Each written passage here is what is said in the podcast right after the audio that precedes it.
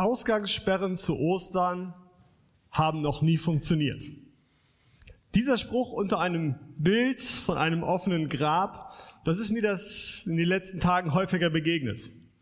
Auf Neudeutsch nennt man sowas ja, das ist ein Meme, ja, ein Bild mit ein bisschen Text dabei.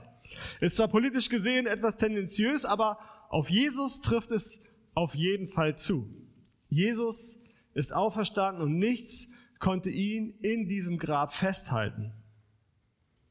Kein schwerer Stein vor dem Eingang, nicht die Ablehnung der Menschen, nicht der Unglaube der Jünger und auch nicht der Truppsoldaten vor dem, vor dem, vor dem Grab.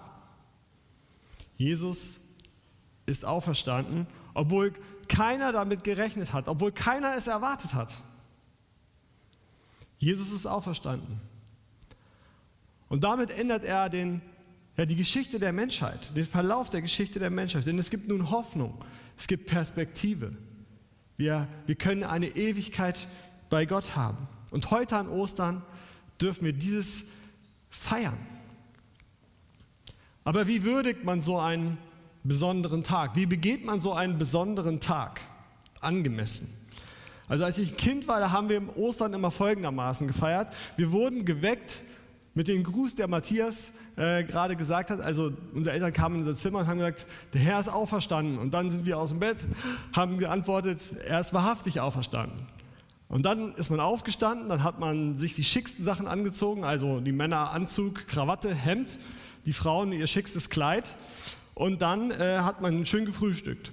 Es gab immer Hefezopf und gekochte und gefärbte Eier. Und ähm, dann ging man in den Gottesdienst, der dauerte dann so zwei Stunden. Und, also keine Sorge, heute nicht. Und dann äh, kam man nach Hause und hat man groß gegessen. Dann gab es so einen Osterspaziergang und dann gab es Kaffee trinken, also auch nochmal groß essen. Also Feiern waren in meiner Familie immer geprägt von gutes Essen und schick anziehen.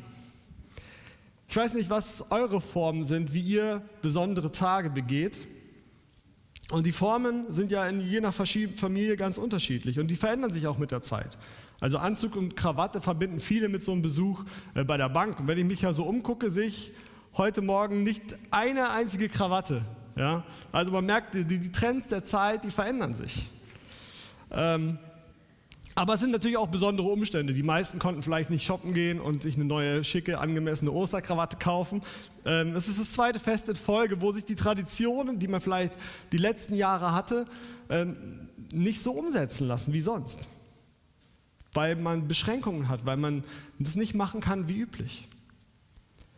Und wenn man sich das allererste Osterfest anschaut und schaut, wie Jesus diesen allerersten Festtag begeht, dann merkt man auch, hm, irgendwie ist das auch besonders. Das ist eine besondere Art und Weise, wie er das feiert. Denn anders als man es erwarten würde, ist dieses erste Osterfest, auch ohne Lockdown, ziemlich ruhig. Ein ziemlich stilles Osterfest. Ich weiß nicht, was ihr macht, wenn es etwas zu feiern gibt. Aber normalerweise, wenn man einen großen Sieg nach Hause bringt, dann macht man das in der Regel auch nicht still und leise, sondern mit einem großen Trara. Also wenn ich damals in der Schule eine Eins nach Hause gebracht habe, was nicht so häufig vorkam, aber dann kam ich so nach Hause. Ja, ich war der König der Welt und dann hat man das allen gezeigt und alle Geschwister sollten sehen, wie schlau man ist. Diese Freude wollte man einfach teilen mit anderen. Oder könnt ihr euch noch erinnern an den, an den Sieg der deutschen Fußballnationalmannschaft bei der Weltmeisterschaft 2014? Da kam die Mannschaft mit dem Flugzeug aus Brasilien zurück und viele Hunderttausende feierten mit. Erstmal am Flughafen, dann auf der großen Siegesmeile am Brandenburger Tor. Große Siege erfordern auch große Siegesfeiern.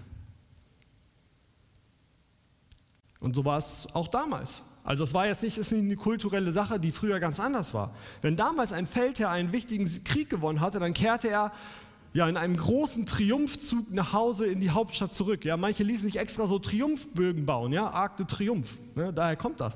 Das sind extra Bögen, die gebaut wurden, damit die Herrscher dann da durchziehen können und alle sie anfeuern und ihnen zujubeln können. Die Feinde führte man damals so im Schlepptau an der Kette hinter sich her, um allen zu zeigen, wer der Sieger war wer der Verlierer war. Man schickte Herolde in alle Lande, die dann davon von den großen Taten des Siegers erzählen sollten. Aber dieses, dieser gewaltige Sieg an Ostern, dieses ja, Ereignis, das die Welt verändert hat, der letztlich den ganzen Kosmos, der wird von Jesus interessanterweise ziemlich leise begangen. Es ist irgendwie kein großes Trara. In der Textlesung haben wir unseren Predigtext bereits gehört, ja, wie Jesus Maria begegnet. Und ich möchte euch so ein bisschen mit hineinnehmen in, in die Stimmung an diesem Morgen. Und es ist ja ein ziemlich leiser Sonntagmorgen, als Maria zum Grab kommt. Sie ist da, um den Leichnam von Jesus zu salben. Aber als sie ankommt, ist das Grab leer. Der Körper ist verschwunden. Das Grab ist nicht so durchwühlt und so wie von Grabräubern auseinandergenommen, aber der, der Leichnam ist weg. Es ist seltsam. Und Maria rennt los in Panik zu den Jüngern, um es ihnen zu erzählen. Und die kommen natürlich auch gleich, um die Aussage zu überprüfen, weil sie können es nicht fassen, sie können es nicht glauben. Aber als sie das genauso vorfinden, wie Maria gesagt hat, kehren sie nach Hause direkt nach Hause zurück. Wahrscheinlich haben sie Angst oder sie wissen einfach nicht, was sie machen sollen. Und Maria, ja, sie bleibt allein zurück am Grab mit ihrer Trauer. Und diese Stille des Morgens wird nur von, von ihrem Weinen unterbrochen. Und dabei ja, ist Jesus auferstanden. Es gibt gar keinen Grund zu weinen. Das Problem ist nur, wir wissen das zwar, aber Maria nicht. Aber wo ist Jesus? Was macht er? Genießt er so seinen ruhigen, idyllischen Sonntagmorgen so ein, wie wir ihn uns vielleicht äh, oft wünschen, aber selten erleben, so ein ganz entspannter Spaziergang durch den Park, Vogelgezwitscher, einfach mal so den eigenen Gedanken nachgehen. Wir wissen es nicht. Es wird nicht berichtet, was Jesus in der Zeit macht, bis er Maria begegnet, bis er sie anspricht. Aber es fällt auf, dieser Ostermorgen ist so ganz anders als der Rest dieser Karwoche und passt auch so gar nicht in diese laute, chaotische Woche hinein. Ja, sie war, diese Woche war geprägt von, von Chaos, von Menschenmengen, von, von Getümmel. Ja, der Einzug nach Jerusalem von Jesus auf dem Esel am Palmsonntag. Menschenmassen, alle kommen auf die Straße, riesen Tohuwabohu. Dann die Menschenmassen, die Jesus im Tempel begegnen, die ihm zuhören, die auf seine Lehre hören, die er dann nachher aus dem Tempel rausschmeißt.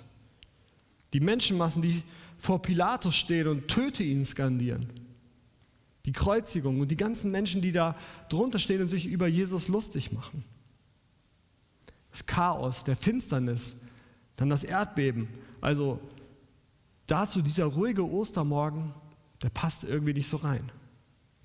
Und nichts von diesen Dingen in der Karwoche oder was Jesus am Kreuz sagt, geschieht zufällig, sondern alles hat seine Bedeutung und alles hatte seinen Grund. Das haben wir in den letzten Wochen gehört, in den Predigtreihen.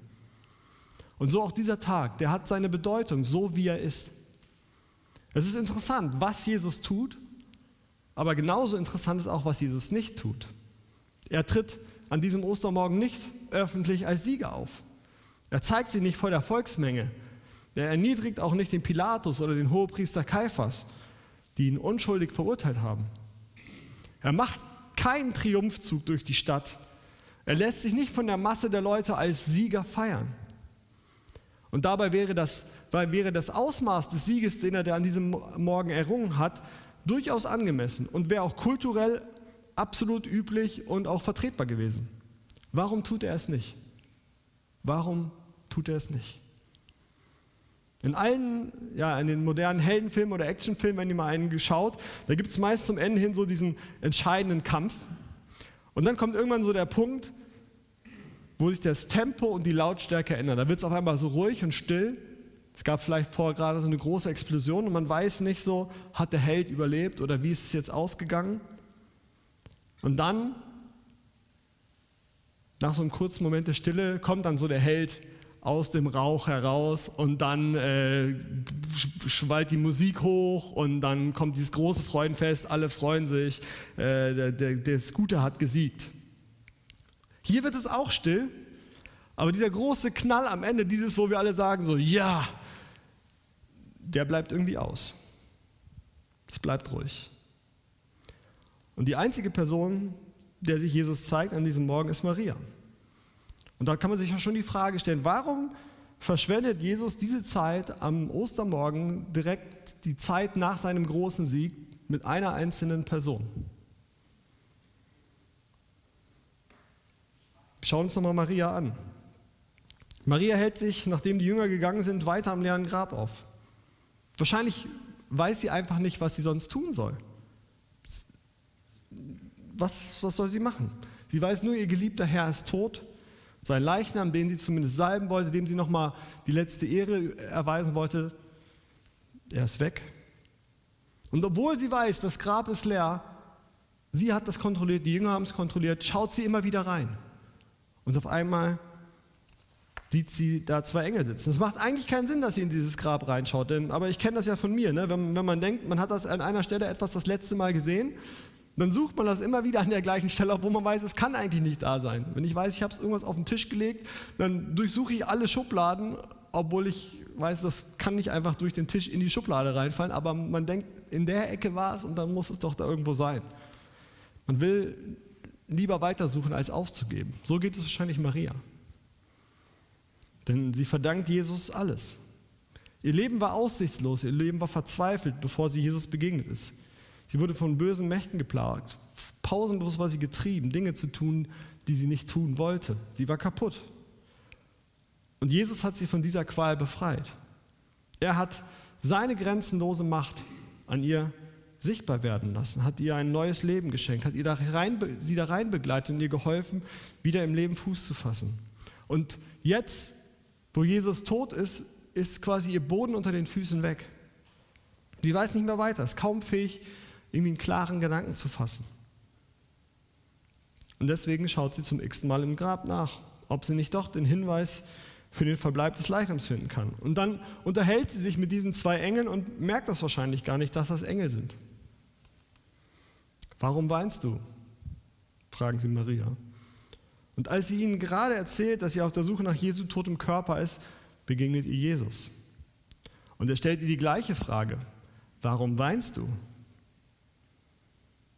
Die letzten Wochen haben wir uns intensiv mit Jesu letzten Worten beschäftigt. Das sind seine ersten.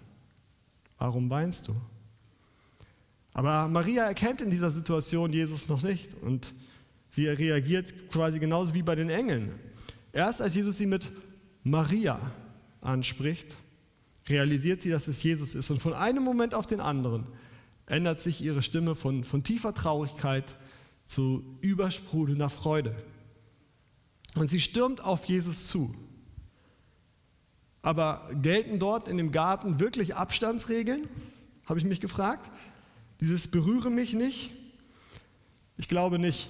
Ich glaube, man übersetzt dieses berühre mich nicht besser mit halte mich nicht fest.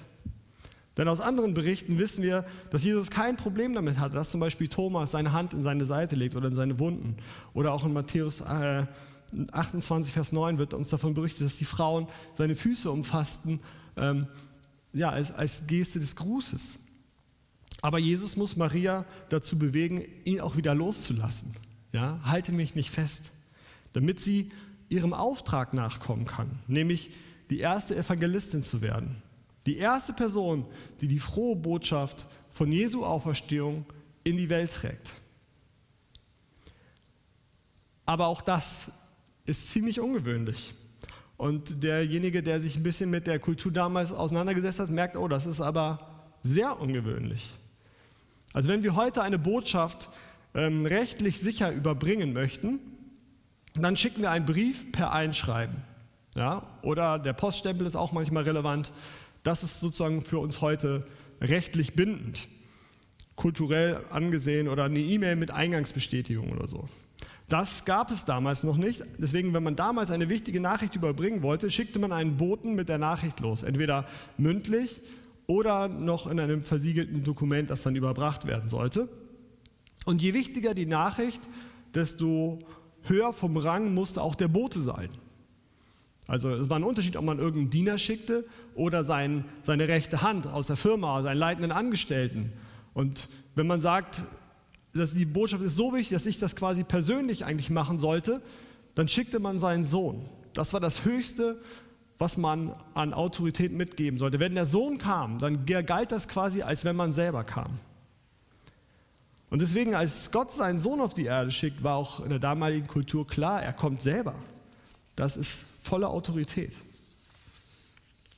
Aber warum lässt Jesus diese Nachricht der Auferstehung durch Maria überbringen, diese kaputte Frau? Das machte kulturell überhaupt keinen Sinn, weil Frauen zu der Zeit noch nicht mal als Zeuge vor Gericht anerkannt waren. Ja, selbst die Jünger glaubten diesen Frauen nicht, als sie kommen und ihnen von dem berichten, was die Engel ihnen erzählt haben. Sagen die, das ist so ein Schwachsinn, sie glaubten das nicht. Und doch wählt Jesus diese Frau aus, mit ihrer Geschichte und in ihrer Position aus, als erste Person, um die frohe Botschaft seiner Auferstehung in die Welt zu tragen, seinen Jüngern mitzuteilen. Das hat doch eine Bedeutung, das ist nur nicht zufällig. Dieses, diese Auferstehung, dieses einmalige Ereignis mit, mit herausragender Bedeutung findet, wenn man sich das genauer anguckt, unter sehr ungewöhnlichen Umständen statt. Also man würde es eigentlich anders erwarten. Aber wenn man sich das genauer anguckt, ist es gar nicht so ungewöhnlich, denn es gibt da überraschend viele Parallelen auch zu der Geburt von Jesus. Ich habe mir mal ein paar Sachen aufgeschrieben. Ja, da sind auch die Engel, die als allererstes diese Botschaft überbringen. Und dann ist es auch eine Maria, die es als erste erfährt. Auch da sind die Umstände nicht so, dass sie einem neugeborenen König angemessen sind. Beides geschieht relativ leise, die Geburt des Retters und auch seine Auferstehung. Die Hirten sind die ersten Besucher nach Lukas 2, Vers 17 und auch die ersten Botschafter der frohen Botschaft, die es weitertragen. Und auch die Hirten waren ganz unten in der Gesellschaft und waren nicht anerkannt. Und es sind auch nicht die Menschenmassen, die dort zusammenkommen, sondern es sind einzelne Menschen, die von Gott berührt werden und deren persönlicher Glaube auch immer wieder betont wird und hervorgehoben wird. Und ich denke, diese Parallele kann uns auch helfen, diese Fragen, die wir an diesem Ostermorgen haben, zu beantworten. Warum ist dieser Morgen so ruhig? Warum macht Jesus seine Auferstehung nicht sofort für alle sichtbar und ergreift für alle sichtbar die Macht? Das liegt daran, weil Gottes Reich nicht von dieser Welt ist und anders funktioniert, nach anderen Regeln funktioniert. Er braucht nicht den öffentlichen Applaus, um zu wissen, dass er Gott ist. Jesus er kommt auf die Erde, um uns Menschen zu retten. Und er leidet und er stirbt für uns, um den Weg zum Vater zu, zu, zu bereit zu machen, um die Tür zum Vater zu öffnen. Jetzt ist der Weg frei, wir können uns entscheiden, Jesus zu vertrauen. Und Jesus selbst sagt in Matthäus 24, eines Tages wird er in Macht und Herrlichkeit kommen und diesen ausstehenden Triumphzug, den wird er durchführen. Dann werden sich alle Knie vor ihm beugen. Dann wird jeder gesehen, wird alles, wird alles öffentlich sichtbar gemacht, wer der Sieger ist. Dann wird geschaut, wer ist für ihn, wer ist gegen ihn. Dann werden die Feinde besiegt sein. Dann wird Gerechtigkeit hergestellt. Dann wird es sozusagen dieses, diesen großen Bahnhof, dieses große Trara, das wir eigentlich hier an dem Tag erwarten. Dieses, dieser Tag wird kommen. Aber bis das passiert, bis er wiederkommt, um seine Herrschaft sichtbar für alle anzutreten, da gilt eine besondere Zeit. Die Bibel nennt das Gnadenzeit. Das heißt, es ist eine Zeit, in der wir die Wahl haben, uns für eine Seite zu entscheiden. Ja, ich will nochmal ähm, den Fußball bemühen. Das Fußballfinale ist beendet. Ja, der Sieger steht fest, aber bis die Mannschaft, sag ich mal, landet und ankommt und die große Feier ausbricht, haben die Fans nicht noch die Möglichkeit, für ein Trikot zu entscheiden. Sie können das Trikot der Verlierer anbehalten können sich ärgern und versuchen, diese Niederlage zu ignorieren.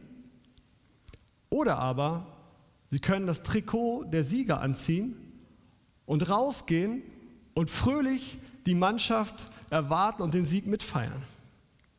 Und ich finde, das ist ein großzügiges Angebot, denn eigentlich muss man sich ja vorher entscheiden, für welche Mannschaft man ist.